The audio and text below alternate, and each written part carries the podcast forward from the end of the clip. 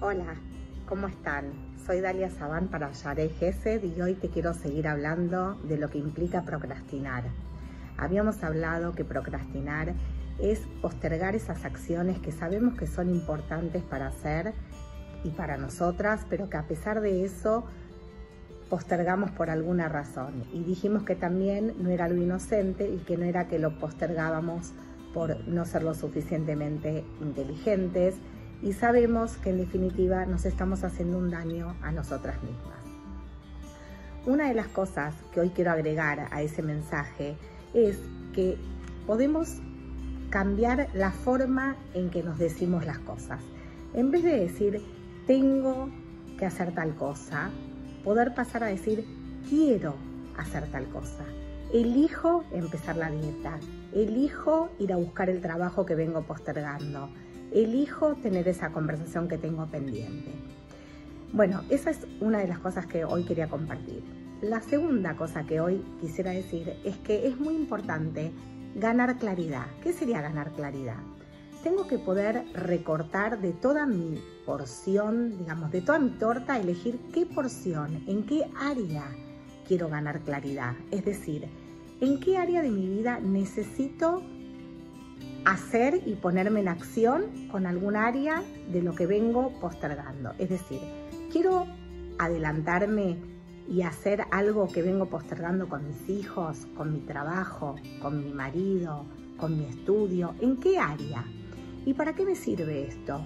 Es, me va a servir para poder poner foco en qué área necesito trabajar. Eso me da la claridad. Es poder poner foco ¿sí? Y decir, bueno, perfecto, vengo postergando, eh, no sé, sentarme a estudiar con mis hijos y dedicarle tanto tiempo a cada uno, porque me distraigo, porque me pongo a cocinar, porque vengo haciendo tal y cual cosa. ¿Y qué es lo que debería poder hacer? Decir, quiero, ¿sí? Sentarme hoy con, no sé, tal hijo mío, media hora a estudiar un ratito de Torah, por ejemplo. Entonces ahí voy a poder poner foco y concentrar toda mi energía en que estoy eligiendo hacer esto. Y es muy diferente decirle a la mente nuestra, tengo que, que quiero tal cosa. Estoy eligiéndolo. A nadie le gusta que nos vengan a dar órdenes y que nos digan qué tenemos que hacer. Entonces, cuando yo cambio esa manera de comunicarme conmigo misma y puedo decir, lo elijo, yo quiero hacer esto, estoy ganando claridad y estoy poniendo el foco en esa tarea. Por otro lado, muchas veces postergamos, procrastinamos hacer cosas porque nos comparamos, estamos mirando cómo hace mi amiga, mi vecina, mi prima. Y normalmente al comparar, nosotras no tenemos una visión clara de toda su realidad, solamente vemos una partecita, que es lo que nos muestra la sociedad, ¿sí? el Instagram, el Facebook o lo que sea que vemos de esa parte o lo que los vimos un ratito en una reunión ¿sí? o en un evento y no tenemos una claridad total de lo que le está pasando a la persona. Entonces cuando yo estoy admirando al otro, estoy de alguna manera también celando a la otra persona porque creo a él es más fácil con sus hijos o a ella eh, seguro que si va a una reunión de trabajo le va a ir bien porque ella es muy exitosa.